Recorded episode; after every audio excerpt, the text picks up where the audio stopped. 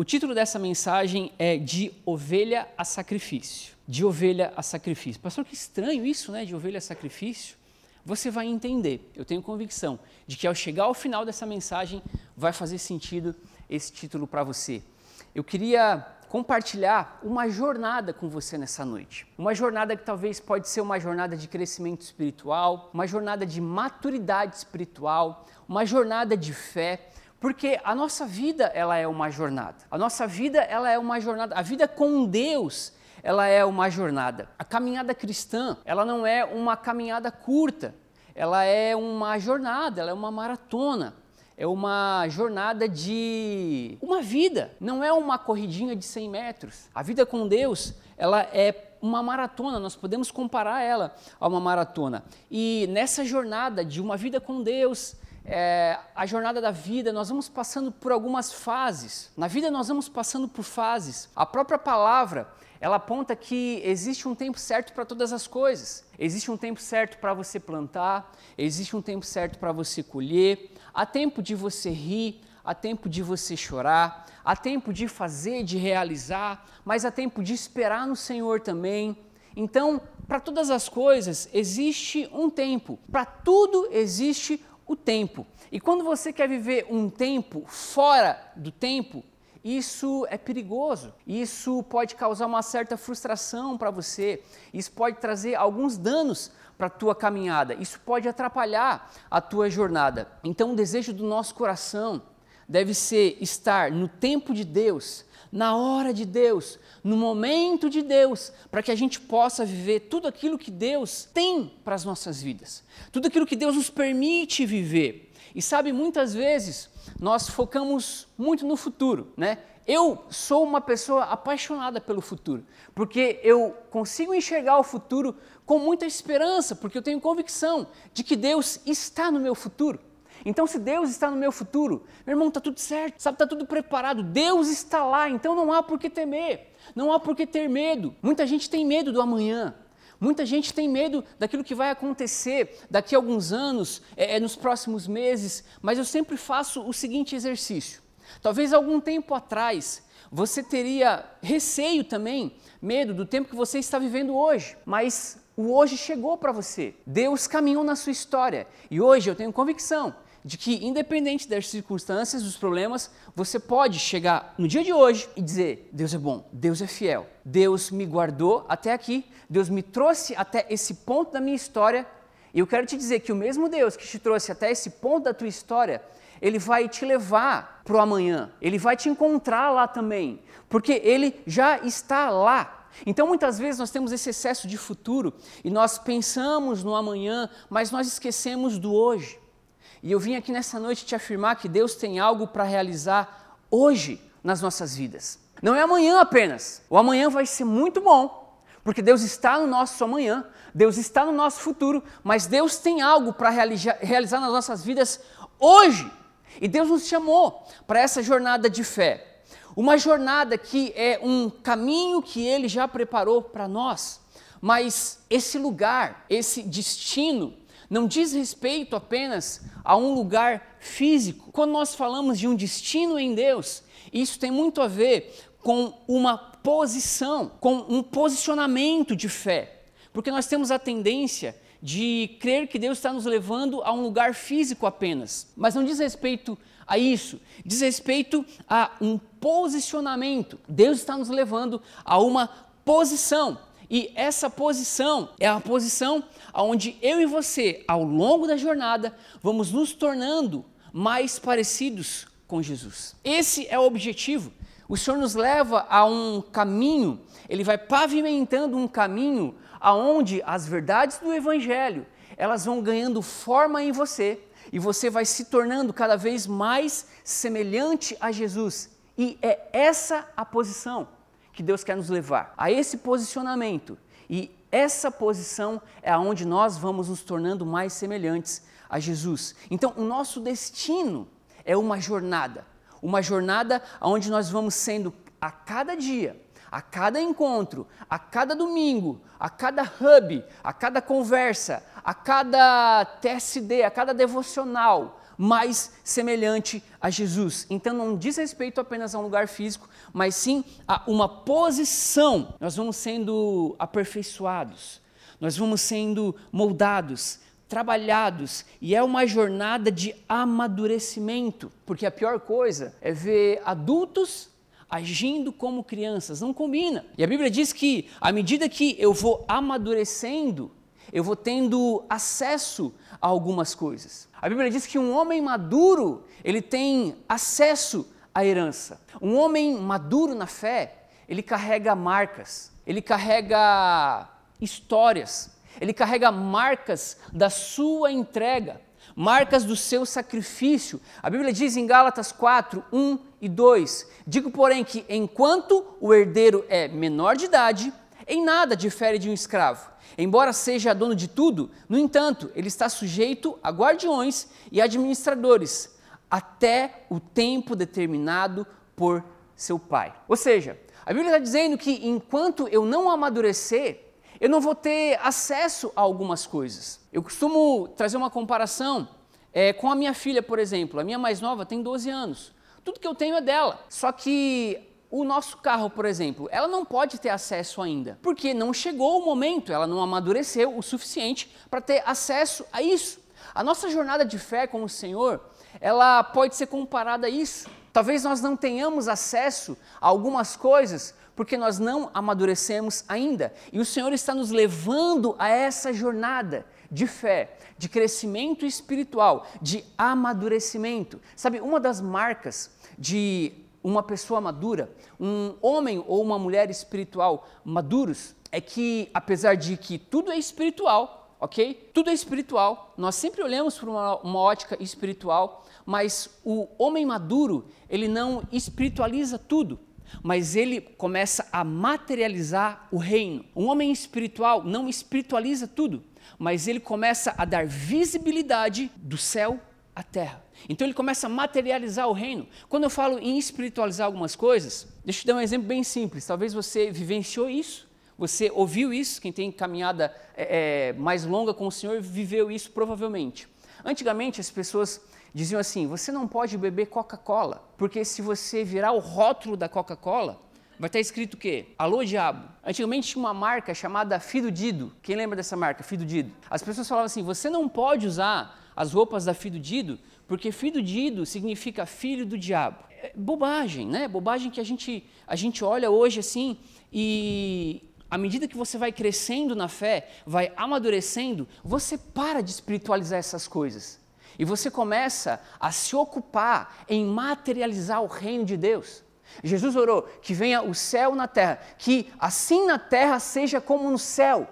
Então você começa a dizer: Jesus, o que, que eu posso fazer hoje para tornar o teu reino visível para as pessoas? O que, que, a minha vida pode comunicar hoje para materializar o teu reino? Se Ele nos comissionou a curar os enfermos, por exemplo, você tem se lançado em fé e você tem orado pelos enfermos? Porque uma cura sobrenatural é a materialização do reino, é o céu vindo na terra. Então, essa jornada de amadurecimento espiritual, ela tem tudo a ver com isso. Deus não nos chamou para espiritualizar as coisas apenas, mas sim para materializar o reino de Deus. Parte da nossa missão é materializar as coisas espirituais, é dar visibilidade ao céu. E como que eu faço isso, pastor? Quando a minha jornada é uma jornada de fé. Andar em maturidade é andar em fé é acreditar que se Deus disse que é possível, então é possível. É acreditar que toda impossibilidade está a um passo de Deus. E quando você começa a ir em direção a Deus, caminhar em direção a Deus, você começa de fato a perceber que toda impossibilidade deve se dobrar ao nome de Jesus. Toda impossibilidade pode se render ao poder do nome de Jesus. E muitas vezes a impossibilidade que nos cerca é apenas a falta de um passo que a gente ainda não deu em direção a Deus. E Deus está nos chamando para esse nível de caminhada, onde quem determina o que, é o que é possível ou não é possível não são as coisas dessa terra, não são as palavras humanas, não são os diagnósticos médicos, não são as circunstâncias, mas quem diz o que é possível ou não é a palavra de Deus. E se ela me diz que em Deus tudo é possível, aquele que crê, eu preciso acreditar e começar a me mover em fé para que eu cresça em maturidade na minha jornada com Deus. Por isso, entenda, não rebaixe a Bíblia ao padrão das suas experiências, mas eleve as suas experiências ao padrão da Bíblia. Eu vou repetir isso para você. Não rebaixe a Bíblia ao padrão das suas experiências, mas comece a elevar as suas experiências ao padrão da Bíblia. Meu irmão, não é porque você não viveu algumas coisas ainda que não é possível viver. Se a Bíblia me diz que é possível, é possível. Se a Bíblia me diz que eu tudo posso em Deus, de fato, eu tudo posso em Deus. Porque eu sou tudo aquilo que a Bíblia diz que eu sou, eu posso fazer tudo aquilo que a Bíblia diz que eu posso fazer, e se a Bíblia diz que eu tenho, eu vou ter tudo aquilo que a Bíblia diz que eu posso ter. Precisamos começar a elevar as nossas experiências. Sabe, enquanto a gente orava hoje antes, de antes do culto iniciar, o Senhor estava ministrando algo no meu espírito, de que nós vamos esse ano começar a testemunhar muitas coisas. Sabe, é, algumas pessoas estavam compartilhando já um testemunho de um grande livramento que uma pessoa da igreja aqui é, é, recebeu essa semana.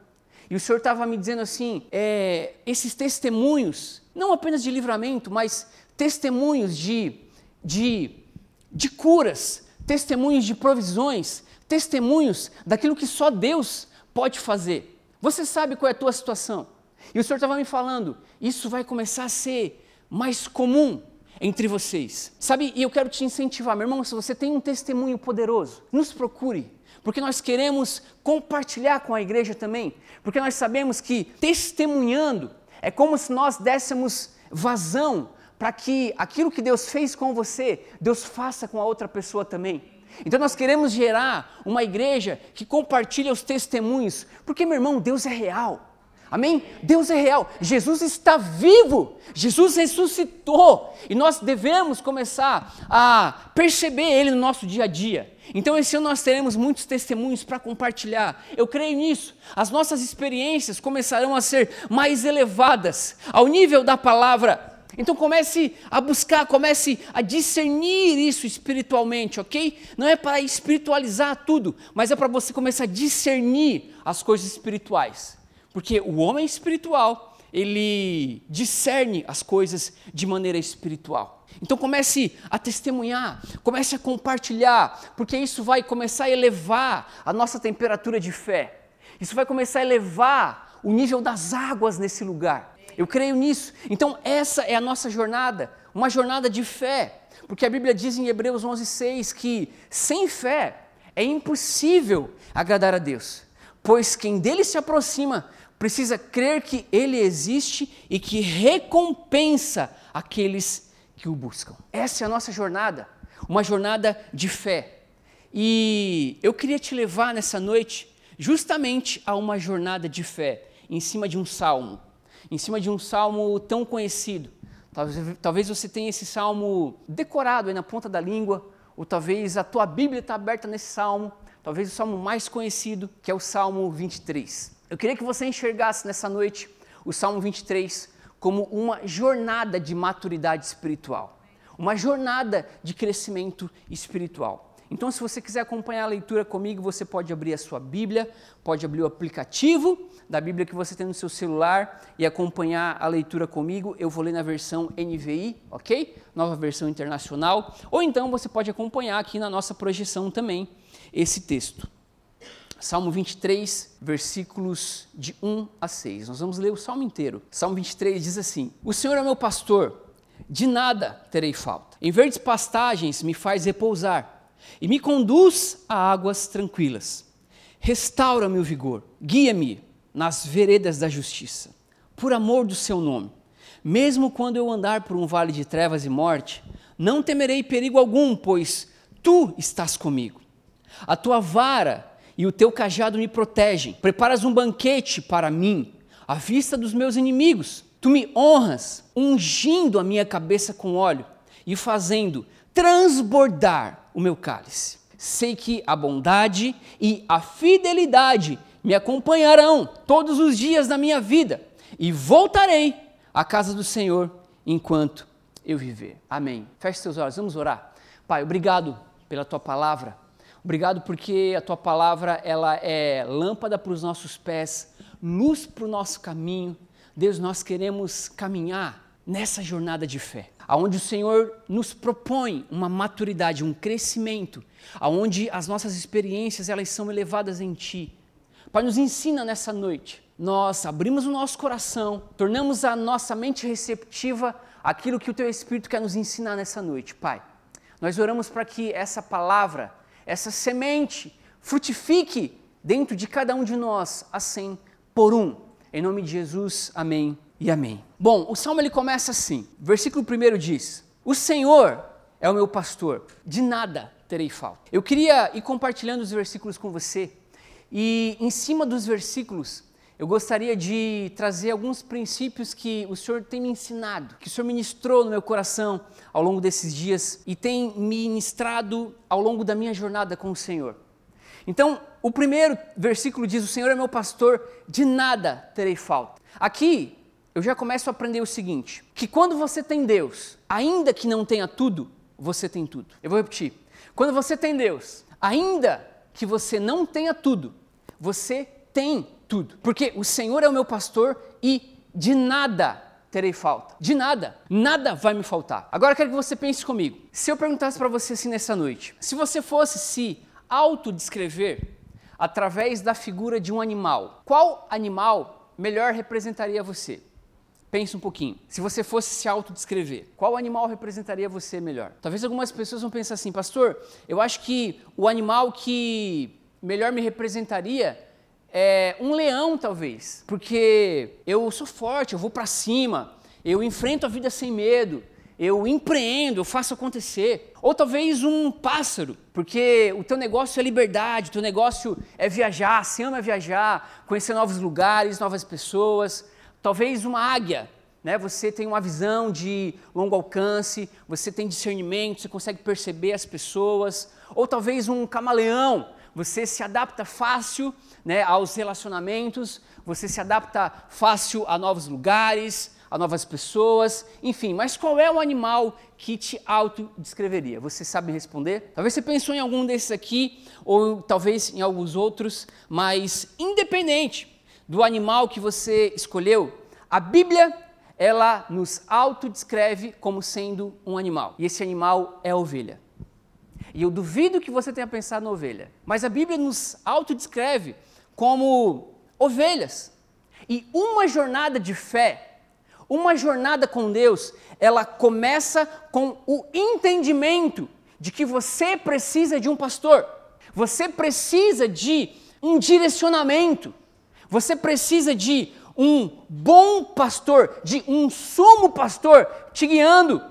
É o entendimento de que você precisa ser conduzido, ser levado. E aí você se coloca como ovelha desse pastor. Tudo começa com esse entendimento. E sabe por que, que eu acredito que você não se autodescreveu como ovelha? Mais ou menos por conta desse vídeo, quer ver? Porque a ovelha é assim, olha só, acompanha comigo aí. A ovelha caiu no buraco, tá?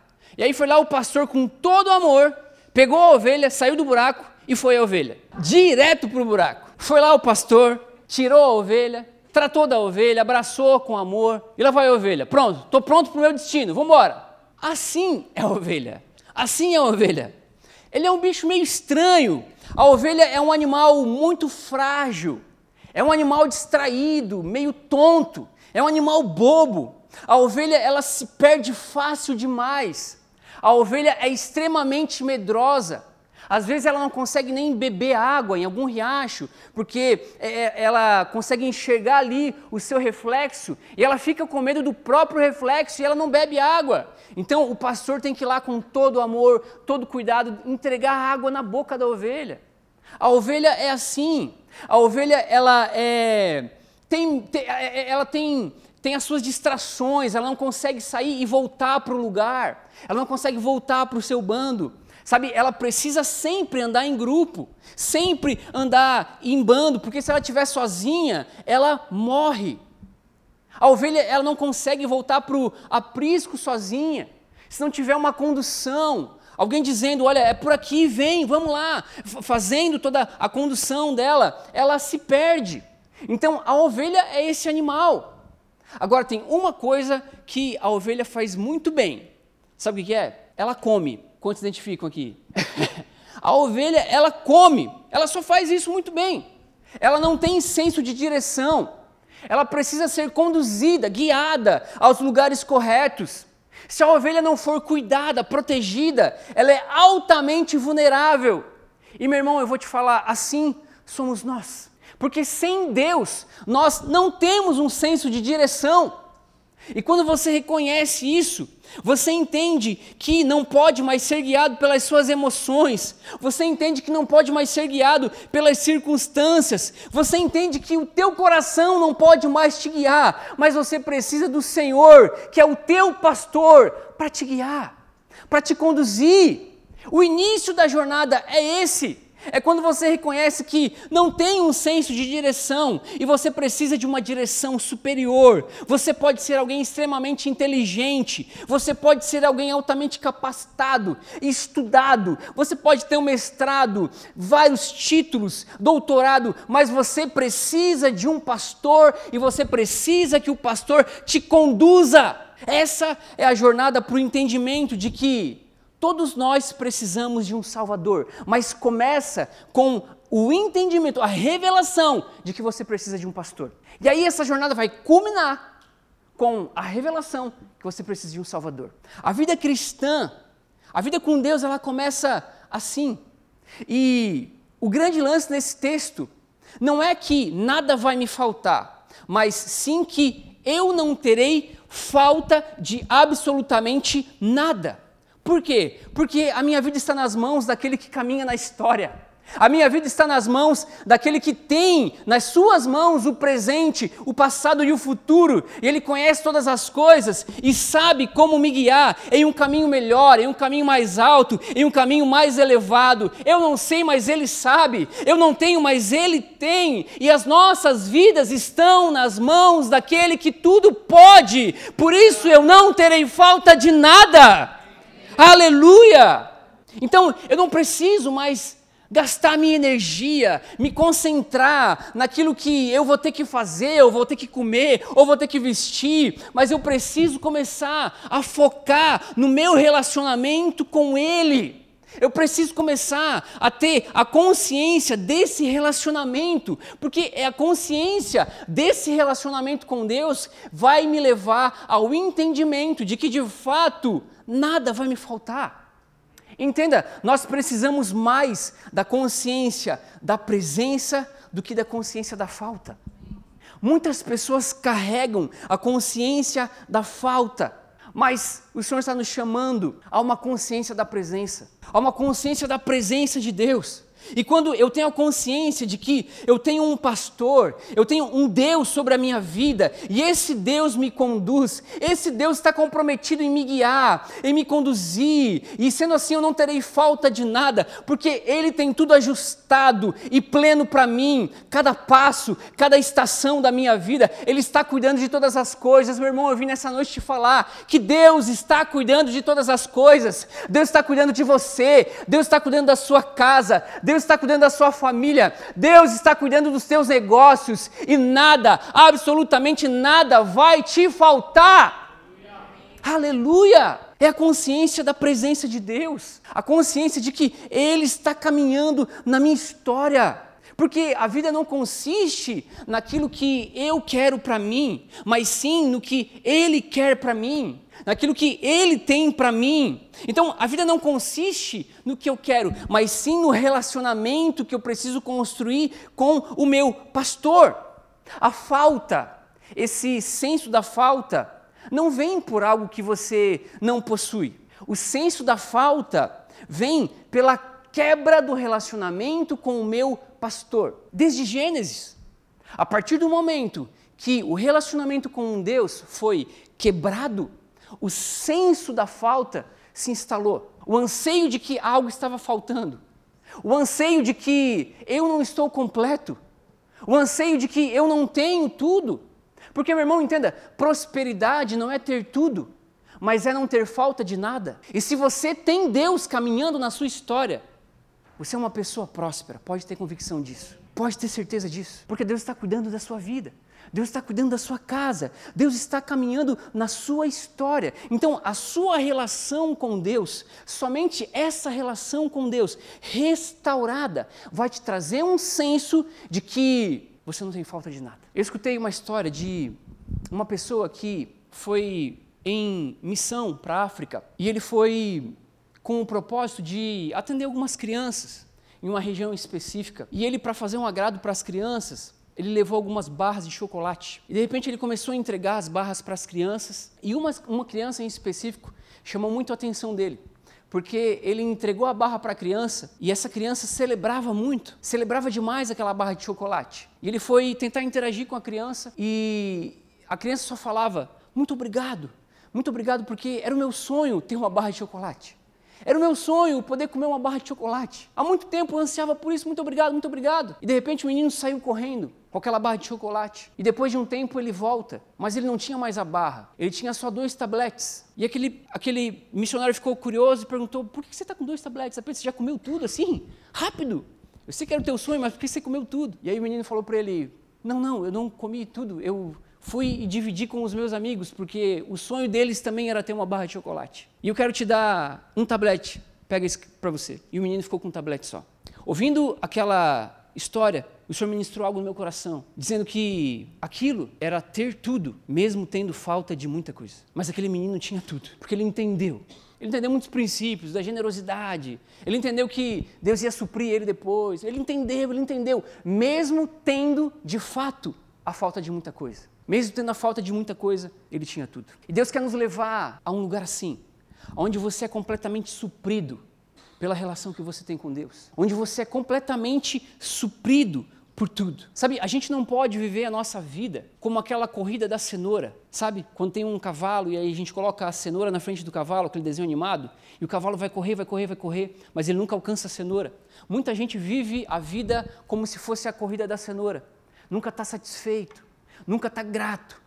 Enquanto eu não tiver a casa tal, enquanto eu não comprar a roupa tal, enquanto eu não tiver a casa dos meus sonhos, enquanto eu não tiver o tênis legal, enquanto eu não tiver um namorado, enquanto eu não tiver um relacionamento, enquanto eu não tiver um carro que eu sempre sonhei. Meu irmão, essa corrida não pode ser a corrida dos filhos de Deus. Sabe, parece que a gente nunca vai estar saciado por nada, porque quem nos sacia de verdade é Deus.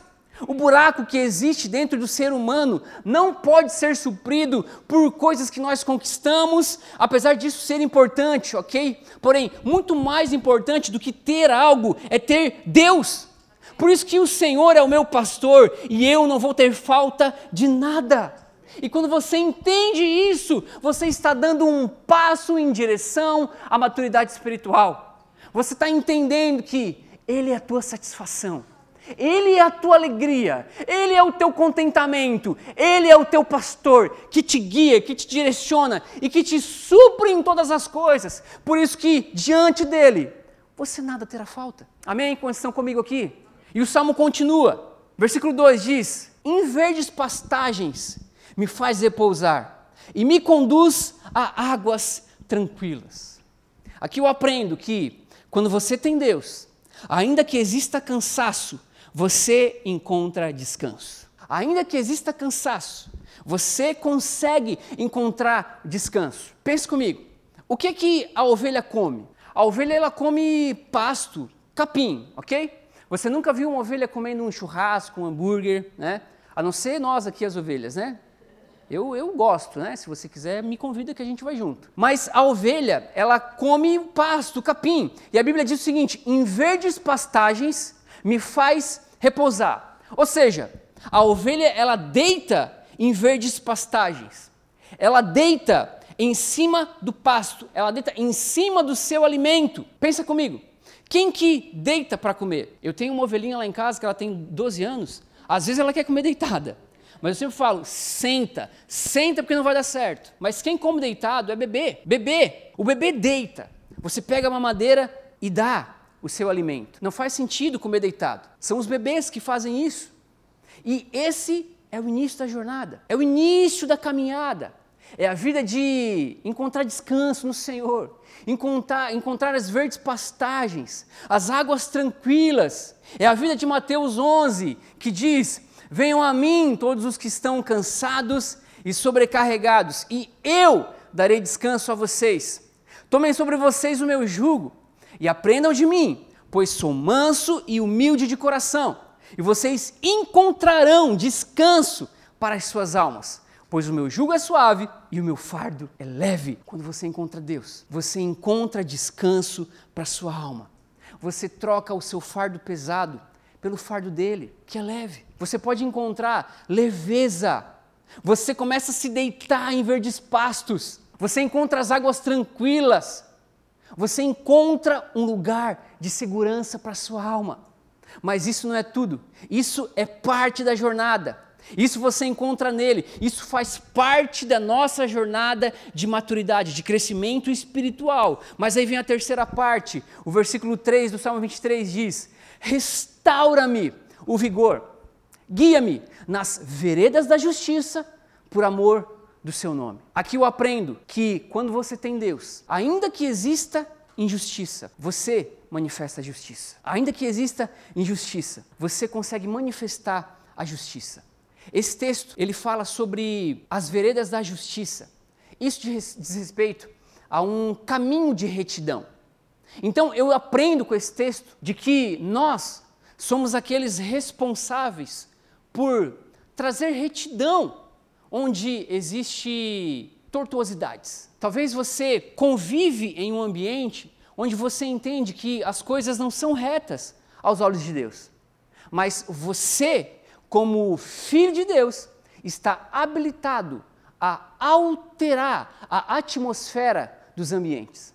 Porque aonde existe injustiça, você manifesta justiça. E é interessante porque o símbolo da justiça é aquela balança, né? Não aquela que você sobe em cima, mas aquela que pende de um lado para o outro. É o símbolo do equilíbrio. É interessante porque nós somos sal e luz. Então, nos ambientes, você começa a equilibrar os ambientes. Isso é trazer senso de justiça, senso de retidão, senso do reino de Deus. Eu adoro falar sobre reino, o reino de Deus invadindo as esferas da sociedade, porque eu creio pela palavra de que cada um de nós pode influenciar nas áreas aonde o Senhor tem nos plantado. Se você é um professor, você pode influenciar você pode ser um pastor, uma pastora do coração dos seus alunos. Se você é um empresário, você pode ser um pastor dos teus funcionários. Você pode exercer justiça diante dos teus funcionários. Deus te capacita a isso. Sabe? E, e, como que isso acontece? No hebraico não existe a conjugação do eu, mas existe apenas o nós. Então você começa a entender tudo a partir do nós. É quando você nega a si mesmo, você toma a sua cruz, como nós lemos hoje no nosso devocional, e você começa a dizer, Deus, que seja feita em mim a tua vontade. Percebe que é mais um nível de amadurecimento? É mais um nível de crescimento? É quando você entende assim, Deus, eu estou aqui, mas que a minha vontade não prevaleça, mas sim que a tua vontade prevaleça, que eu possa transbordar do teu amor para essas pessoas, que eu possa pastorear o coração dessas pessoas, que essas pessoas encontrem em mim um lugar seguro, um abraço que restaura, uma palavra que conforta, uma palavra que transforma, uma palavra que muda o destino. É quando você começa a pensar mais no coletivo, começa a pensar mais no nós do que no eu. Assim você começa a manifestar essa retidão. Em Atos 2, a Bíblia diz que o Espírito Santo desceu, foi um avivamento, novas línguas, conversões em massa, e no final a Bíblia fala que eles tinham tudo em comum. Isso é equilíbrio. Sabe, é trazer equilíbrio para o meio. E quando Deus te conduz pela vereda da justiça, você passa a equilibrar o meio. Você pensa no outro, você entende o privilégio que é servir. Você entende o privilégio que é servir pessoas, que é servir as pessoas no seu trabalho. sabe, na igreja. Enfim, você tira os olhos apenas de você e você começa a desenvolver o olhar de Deus para as pessoas. Isso é honra. É quando você olha para uma pessoa e você não trata ela pelo seu momento. Você trata ela pelo destino dela em Deus. É quando você consegue desenvolver o olhar de Deus. Você olha para uma pessoa você sabe que ela pode estar arrebentada agora naquele momento. Ela pode estar falida espiritualmente. Ela pode estar às traças, mas você sabe que ela não foi criada para ser assim. Por quê? Porque você começa a desenvolver o olhar de Deus sobre aquela pessoa. Isso é honra. É você honrar a pessoa por aquilo que ela é em Deus e não por aquilo que a vida fez a ela. Você começa a trazer retidão, equilibrar o meio. E o salmo continua, versículos 4 e 5 diz: Mesmo quando eu andar por um vale de trevas e morte, não temerei perigo algum pois tu estás comigo. A tua vara e o teu cajado me protegem. Preparas um banquete para mim, à vista dos meus inimigos. Tu me honras, ungindo a minha cabeça com óleo e fazendo transbordar o meu cálice. Eu quero te dizer que o teu cálice vai transbordar. Não vai apenas encher, mas vai transbordar o teu cálice. Com base nesses versículos, eu aprendo que quando você tem Deus, você aprende a importância de se sentar à mesa com os diferentes. Uau! Você passa a entender que esse nível é um nível um pouquinho mais avançado. Você começa a entender que a vida não é tão simples assim. Você começa a entender que a vida não diz respeito apenas aos passos verdejantes. Tem passos verdejantes, tem águas tranquilas, mas tem esse nível aqui também. Tem o nível dos diferentes, dos relacionamentos mais difíceis. Tem problema, tem vale de trevas e morte, tem perigo, tem angústia. Você entende que muitas vezes vai ter que sentar à mesa com os diferentes. Nossa sociedade está tão polarizada, onde sentar às vezes com alguém que pensa diferente de você é algo terrível. É o cúmulo para algumas pessoas. Mas olha só, Jesus, ele se sentava com gente tão diferente. Jesus, ele comia na mesma mesa com os pecadores. E os religiosos da época condenavam Jesus justamente por isso. Mas Jesus, ele disse: Olha, eu não vim para aqueles que estão sãos, eu vim para os enfermos, eu vim para os diferentes, eu vim para aqueles que a sociedade rejeita, eu vim para aqueles que o Pai ama, mas vocês não conseguem desenvolver o olhar de Deus sobre elas. Eu vou sentar à mesa com ele sim. Eu vou sentar com os diferentes. Eu vou sentar com as pessoas difíceis. E o Salmo 23 nos ensina que algumas vezes nós vamos ter que sentar com gente diferente. E muitas vezes, meu irmão, é Deus quem prepara essa mesa. Muitas vezes nós queremos fugir de mesas difíceis, queremos fugir de conversas difíceis, mas muitas vezes quem prepara essas mesas é o próprio Deus. Porque o reino de Deus, ele não é polarizado, meu irmão. O reino de Deus, ele é o reino de Deus. Ele não é nem de cá nem de lá, mas é Deus governando. E ele nos incluiu no seu reino. E o nosso papel é começar a dar visibilidade, materializar as coisas espirituais. E esse salmo diz que existe uma unção ou seja, existe uma capacitação sobre você para que você se assente com pessoas diferentes de você. Existe uma graça específica. Sabe, você não precisa aceitar, você não precisa concordar, mas em alguns momentos você precisa sentar. Porque essa unção, ela é alcançada não em mesas com pessoas que são iguais a você, mas em mesas com pessoas que são diferentes de você. Jesus se sentou com tantas pessoas, até mesmo contrárias às suas mensagens. Então, é parte do nosso processo de crescimento, de amadurecimento, sentar com pessoas diferentes, com pessoas difíceis. Você se senta de um jeito, mas você se levanta de outro jeito também completamente diferente. Eu tive várias experiências como essas. Eu tinha muito receio de sentar com pessoas que pensavam diferente de mim, mas eu entendia que muitas vezes Deus preparava algumas mesas para mim, para o meu crescimento, para o meu amadurecimento. E muitas vezes eu tinha que tomar um café, ter uma conversa mais difícil, eu pensava, Deus, o que que eu vou falar? Porque essa pessoa é tão difícil.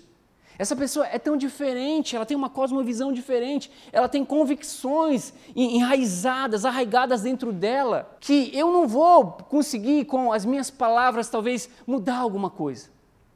E eu entendi que de fato não são as nossas palavras quem mudam, mas é o Espírito Santo quem convence. O nosso papel é apenas sentar. Talvez você tenha enfrentado algumas batalhas em relação a isso. Talvez no teu ambiente de trabalho, por exemplo, tantas pessoas diferentes, muitas pessoas elas são afrontadas nesses ambientes de trabalho, nos negócios, mas eu quero te dizer que existe uma unção específica que vem sobre você quando você não foge, você encara o desafio e você se assenta com pessoas diferentes de você. Existe uma unção que você só vai experimentar se sentando à mesa com os diferentes. Eu tenho aprendido isso, eu tenho vivido isso. E eu tenho experimentado dessa unção, dessa graça específica para momentos específicos. Uma unção específica para momentos mais difíceis. Porque nunca vai ser, queridos, na força do nosso braço. Nunca vai ser com palavras de persuasão humana. Não, mas é o Senhor. É o Senhor. É um coração rendido dizendo: Deus, eu não posso, mas tu podes. Deus, o meu papel é apenas ir realizar e fazer, mas quem muda, quem altera, quem quebranta o coração, quem muda as situações é o Senhor. E você só vai poder vivenciar isso se você tiver coragem de dar o próximo passo e experimentar algumas coisas que você não experimentou ainda. E aí chega o versículo 6, para finalizar esse salmo. Versículo 6 diz: Eu sei que a bondade e a fidelidade me acompanharão todos os dias da minha vida. E voltarei à casa do Senhor enquanto viverem. Aqui eu aprendo que quando você tem Deus, um rastro de bondade e fidelidade te acompanha. Quando você caminha com o Senhor, um rastro de bondade e fidelidade vão te acompanhar. Os rastros que nós automaticamente vamos deixando na caminhada também são assim: são rastros de bondade, são rastros de fidelidade. E o versículo ele termina dizendo: Voltarei à casa do Senhor enquanto eu viver. Nós precisamos habitar aonde o Senhor habita. Nós precisamos ansiar estar aonde o Senhor está. Não existe nada melhor do que isso, porque essa é a melhor parte. É o final da jornada aqui, porque você começa como ovelha. Você entendeu que você começa como ovelha. Você precisa de direção, você precisa ser conduzido, você precisa de um pastor, porque o teu coração não pode ser o teu guia, a tua circunstância não pode ser a motivação das tuas ações. Você precisa de um pastor, senão você vai cair naquele buraco, igual aquela ovelha caiu. E aí o pastor vai te puxar daquele buraco, e você vai ser de novo guiado pelo teu coração, você vai cair novamente naquele buraco. Por isso que você precisa de, de, de, Deus, você precisa de um pastor te conduzindo. Então a jornada começa assim: nós precisamos de um pastor, mas o salmo termina: Eu voltarei à casa do Senhor enquanto eu viver. Você começa como ovelha, mas deixa eu te perguntar: o que traz uma ovelha para dentro de casa? Não tem como colocar uma coleira na ovelha e trazer ela para dentro de casa. Eu estou falando de casa, não estou falando de aprisco, ok? A ovelha só volta para casa quando ela é sacrificada, quando ela é colocada na mesa de jantar, quando a gente vai fatiar aquela paleta de ovelha maravilhosa. A ovelha só volta para casa assim, na mesa de jantar. A única maneira de trazer a ovelha para casa é através do sacrifício. Então, essa jornada do Salmo 23, ela me ensina que eu começo como ovelha, mas eu termino como sacrifício. Aqui eu aprendo, queridos, que a gente vai ter que sacrificar a gente vai ter que aprender a se tornar o próprio sacrifício. Eu começo como ovelha, mas se eu quero trilhar uma jornada de crescimento espiritual, de maturidade espiritual e me tornar mais semelhante a Jesus, eu começo como ovelha, mas eu preciso caminhar, caminhar, caminhar a ponto de me tornar o próprio sacrifício. Porque sem sacrifício não existe fogo, e sem fogo não existe glória. Eu não sei você, mas eu quero a glória de Deus. Eu quero a glória de Deus na minha vida. Eu quero a glória de Deus na minha casa, nos meus negócios. Eu preciso caminhar debaixo da glória de Deus. E só existe glória com sacrifício. A Bíblia diz em Romanos 12:1: "Portanto, irmãos, rogo pelas misericórdias de Deus que se ofereçam em sacrifício vivo, porque esse é o culto racional de vocês. Sabe, é o entendimento de que eu começo como ovelha, mas eu preciso começar a me sacrificar, a me entregar por algo maior do que eu, porque a vida não diz respeito à minha vida apenas. A vida diz respeito ao Senhor, aos seus propósitos. A vida diz respeito a pessoas aquilo que Deus quer para mim, aquilo que Deus anseia para minha vida.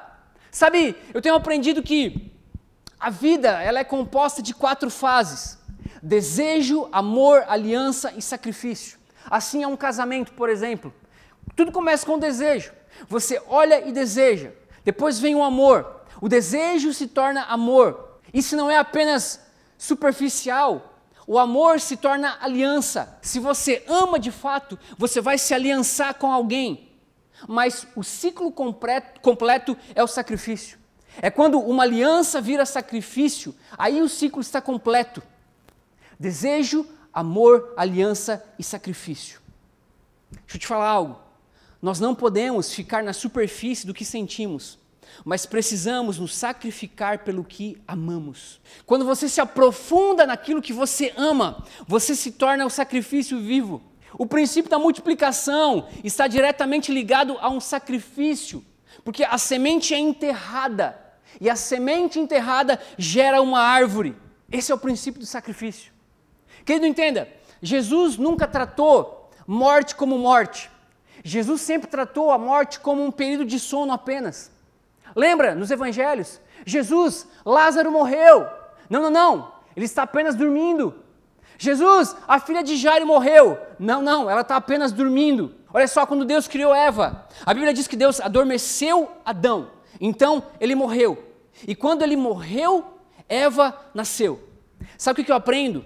Que quando algo morre em você, algo também nasce a partir de você. Quando você se sacrifica por algo, na verdade, está nascendo algo a partir de você.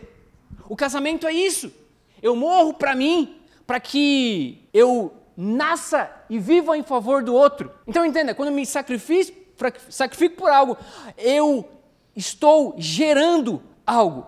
Sabe por que, que as pessoas estão se divorciando hoje com tanta facilidade, com tanta banalidade? Porque as pessoas param no desejo e no amor. E elas não caminham para o sacrifício. Porque o sacrifício é negar a si mesmo, é negar as suas vontades, é negar o seu desejo. É um caminho de morrer para encontrar vida. Esse é o caminho que o Evangelho nos propõe. Por isso que a pastora Fernanda sempre fala que existe vida na morte do eu. Porque quando eu morro para mim mesmo, na verdade algo está nascendo através de mim. Algo está sendo gerado a partir de mim. Eu morro, mas eu encontro vida.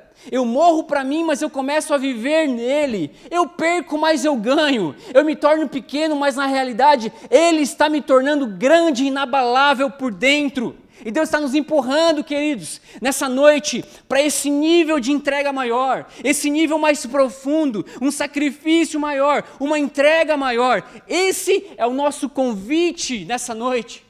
Esse é o convite do Senhor para nós hoje, como verdade igreja.